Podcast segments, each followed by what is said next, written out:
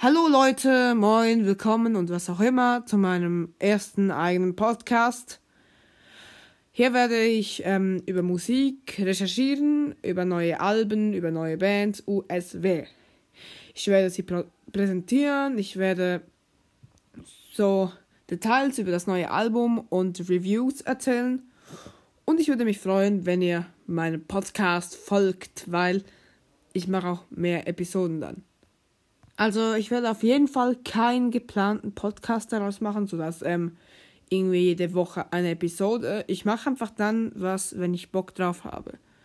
Und ähm, ich hoffe, das kommt auch gut bei euch an. Und ähm, jetzt beginnen wir mal mit Transatlantic, eine Proc-Band. Erstmal zu den wichtigsten Details über Transatlantic. Die Progressive Rock Band, das ist ein ähm, spezieller Rockstil, ein bisschen experimentell, sehr melodisch. Ähm, die Band wurde 1999 gegründet. Bis heute ist es die gleiche Besetzung, nämlich Neil Morse, Mike Portney, Pete Trewavas und Ron Stolt. Für ihr neues Album The Absolute Universe sind sie nach Schweden gefahren, vielleicht wegen der Atmosphäre, vielleicht wegen was auch immer. Zumindest ähm, das Album gefällt mir einfach komplett. Das, das Album ist einfach krass.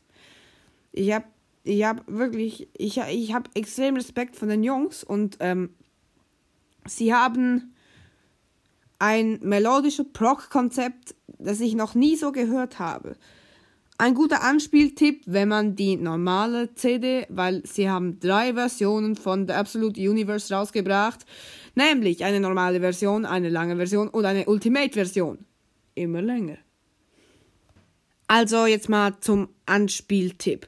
Ich bin der Meinung, Reaching for the Sky ist ein Song, den man einfach gehört haben muss, wenn man Transatlantic irgendwie ein bisschen will kennen.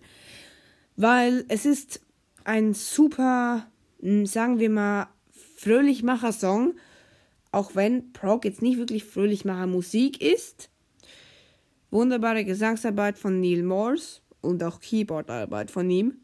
Das Schlagzeug schön reingehämmert. Die Gitarre hat auch seine Lichtblicke, aber ähm, ich bin der Meinung, sie wird dort ein bisschen vergessen, obwohl es noch relativ wichtig ist. Vielleicht nicht so wichtig wie im normalen Rock, aber Rock ohne Gitarre geht für mich nicht. Also gut, jetzt zum nächsten Abschnitt. Woher kennt man die überhaupt, die ähm, Leute? Weil es ist eine Supergroup, also aus mehreren Frontmännern oder Stars aus Bands zusammengesetzt zu einer neuen Band.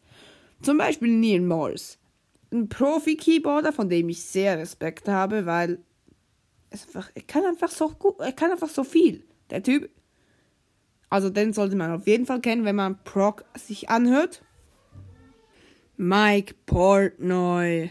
Natürlich, den sollte man vielleicht auch kennen von Dream Theater, ein legendärer Schlagzeuger, Metal, Progressive Metal Schlagzeuger. Wofür ich, ähm, also wofür ich seinen Humor beneide, hat man eine ganze Drum Session mit einem Hello Kitty Drum Set aufgenommen. Solltet ihr euch auf YouTube mal anschauen, das Video ist echt witzig. Zurück nach Schweden. Blöderweise kommt plötzlich während der Aufnahmen ein gewisser Mr. Coronavirus dazwischen und die ganze Band reist nach Hause. Erstmal wäre das ja nicht schlimm, ähm, wenn sie nicht gerade an einem Album dran wären.